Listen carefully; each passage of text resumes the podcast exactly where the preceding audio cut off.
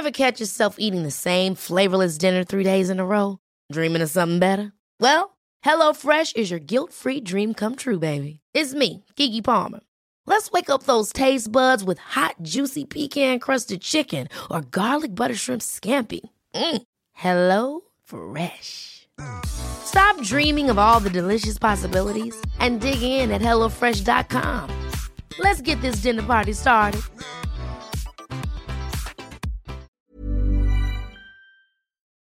Dear listeners, good morning and welcome to Comme d'Archi, the podcast that opens the doors to the fascinating world of architecture. For newcomers, let me introduce myself.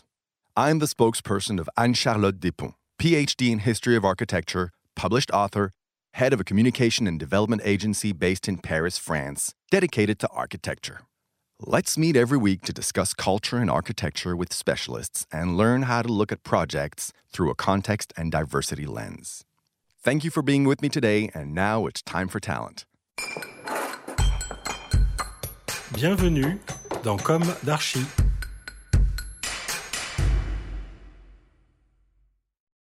Hi everybody, hi Anna Paola Civardi and Fabrizio Fiorentino. Hi. Hi. Thank you for being here today. You are both architects. In two, three sentences, could you describe your office? Um, hello, everybody. Thank you, Anne Charlotte, for inviting us here to talk about um, our firm. Uh, me and Fabrizio, we are both from Italy. I am uh, from Milano. Fabrizio is from Rome. It is about uh, 15, 20 years that uh, we are based in uh, Paris. We came to work uh, for a, a, big interior design firm in Paris, uh, the office of Jean Michel Wilmotte, which is not only dedicated to interior design but also to architecture. And uh, me and Fabrizio, we met in the office of uh, Jean Michel Wilmotte and uh, we started to work uh, together on some big projects in Paris but also um, abroad. In 2015, me and Fabrizio, we decided to found our own firm, driven by the desire of uh, establish our style and to work on our own projects. Now you will talk to us about Live in Paris project? Yes, of course. We mainly work on uh, renovation. We did a lot of apartments in uh, France, but also in Italy and uh, some in Asia. We had some uh, retail projects, and uh, we have a big client that we follow since 2017, which is uh, called Live in Paris. It is uh, a company that approached us with the um, goal of develop a new concept of hospitality. The key word of our client is uh, to come and live Paris as a real Parisian.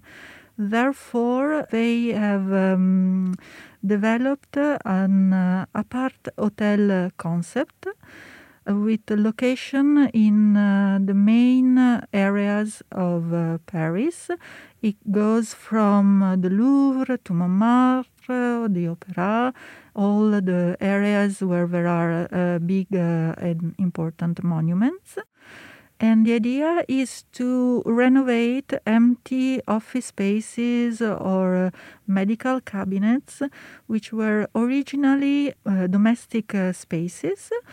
And uh, we, me and Fabrizio, we work on this project and we take them back to their original function, which was to be domestic area and uh, we integrate all the services of a luxury hotel. So the clients that arrived in uh, a live in Paris apartments are welcomed by a concierge, a housekeeping. They can ask for airport transfer, to limousine services, to breakfast and uh, uh, home uh, home cooking, if they desire so in order to have a taste of Paris in the comfort of a private apartment.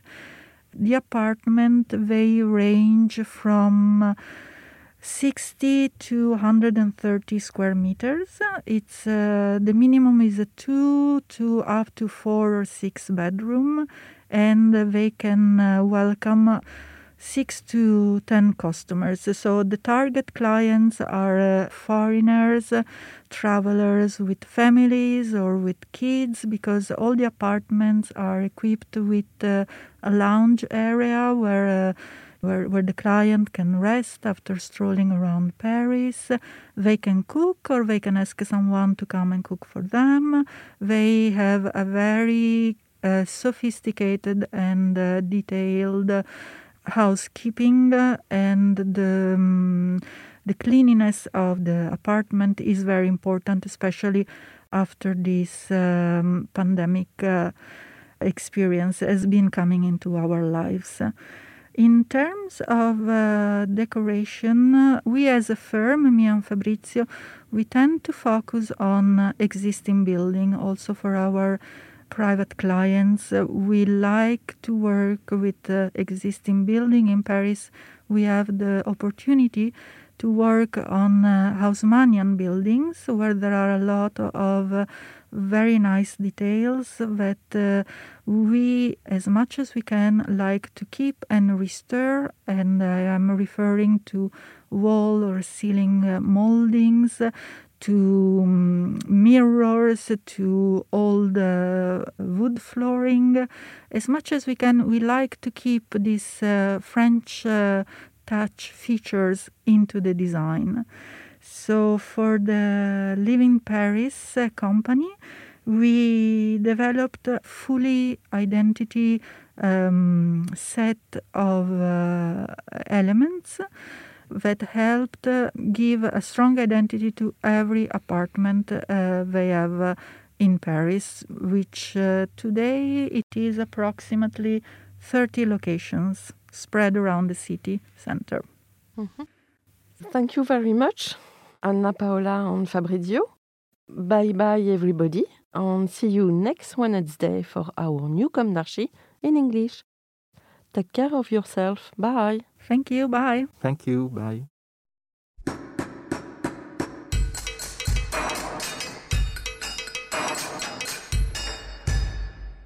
Thank you for listening. Don't forget to tune in to our previous content on Instagram at Comme Podcast. If you like it, Make sure to promote the podcast by giving it five stars on Apple Podcast and adding a comment, or on any of your favorite podcast platforms.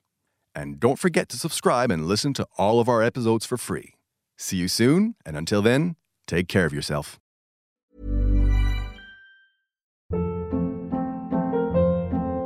Hold up. What was that? Boring. No flavor. That was as bad as those leftovers you ate all week. Keke Palmer here, and it's time to say hello to something fresh and guilt-free. Hello Fresh. Jazz up dinner with pecan-crusted chicken or garlic butter shrimp scampi. Now that's music to my mouth. Hello Fresh. Let's get this dinner party started. Discover all the delicious possibilities at hellofresh.com.